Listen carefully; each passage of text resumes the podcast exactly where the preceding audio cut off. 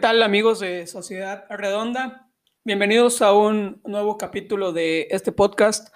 Yo soy Chuy Cavazos y hoy vamos a hablar de un tema que yo creo que debería ser puesto sobre la mesa de debate con mayor frecuencia y que da para hablar y debatir durante mucho tiempo.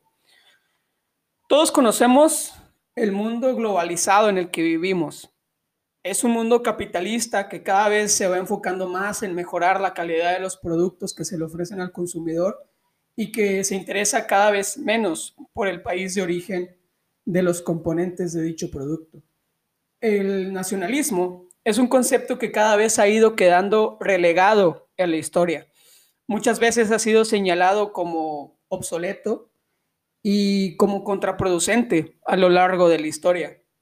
Sin embargo, hay un equipo mexicano que abraza este sentimiento nacionalismo, nacionalista, este concepto, lo promueve, lo vive y lo respira, yendo en contra de esta época de globalización que vivimos y que acapara todos los mercados.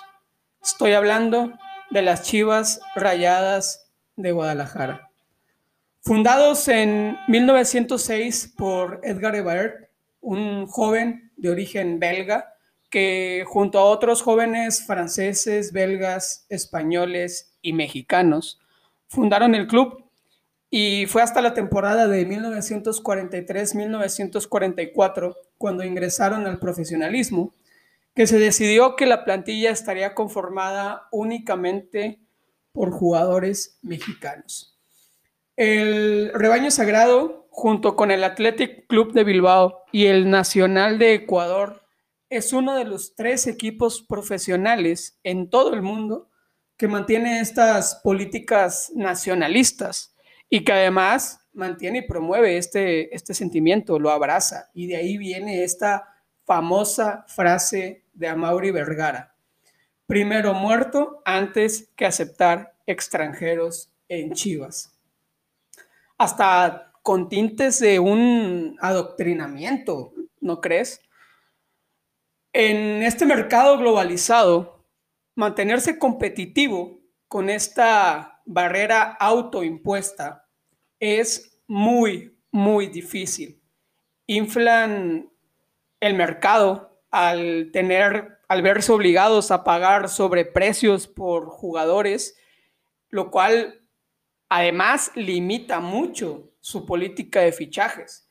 Y en consecuencia, el mercado nacional de jugadores mexicanos se infla bastante.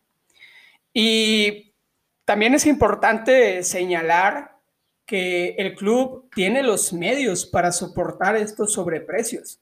Actualmente son el quinto club con mayor valor de mercado total según el portal Transfer Market. Están por detrás de los Rayados de Monterrey, el América, el Cruz Azul y los Tigres, tasados en 56 millones de euros. Sin embargo, desde el torneo clausura 2017 en que salieron campeones, les ha costado bastante clasificar a la liguilla y mantienen una inversión constantemente alta. Una de las más sonadas en los últimos años fue la de Alan Pulido. En su momento se habló de 17 millones de dólares por el delantero que en ese entonces tenía 25 años. Yo no sé usted qué piense, pero 17 millones de dólares por Alan Pulido se me hace muy, muy, muy exagerado. Y a esto le sumas que los resultados no han sido acompañados por la inversión que el equipo ha hecho. Actualmente en el, en el torneo Guardianes 2021 son el lugar número 16 de 18 en la jornada 11 solamente, hasta la jornada 11 solamente tienen 12 puntos. Y afortunadamente para ellos ya no están en peligro de descenso, porque recordemos que hace, hace no muchos años estaban en serios peligro de descenso. Y todo gracias, en mi opinión, a que mantienen y se aferran a esta política absurda de jugar con puro jugador mexicano. Y además, creo que no son congruentes con su propia filosofía. Su marca de ropa es Puma, una marca alemana. También los patrocina Coca-Cola, una marca que no es mexicana. Otro de sus patrocinadores es Volkswagen, también una marca alemana. Entonces, no sé ustedes qué piensen, pero creo que no están siendo totalmente congruentes con su filosofía de puro mexicano. Y usan esa, ese discurso como un método de mercadotecnia, pero que promueve un sentimiento que cada vez está quedando más en el pasado. Obviamente los resultados dentro de la cancha están directamente ligados a esta filosofía y a sus propias y autoimpuestas. Quiero ser muy claro en esto de autoimpuesto porque nadie los obliga a contratar a puro mexicano. Ellos se obligan a sí mismos. Y esto es algo que yo creo que es dispararse en el pie, literalmente. Gastas más por un jugador que probablemente no vale lo que vas a pagar por él. Y muchas veces, por los resultados, puede no ser redituable. En otras palabras, creo que este sentimiento nacionalista que promueven constantemente las Chivas es muy mal negocio. Y tengo que aplaudirles que ellos han tratado de innovar en ese aspecto. Recordemos a, Chivas TV.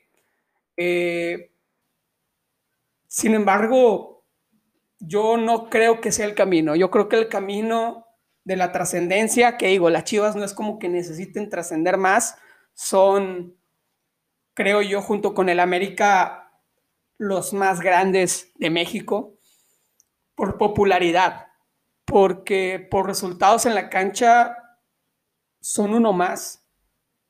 Son uno más y creo que es porque quieren ser uno más.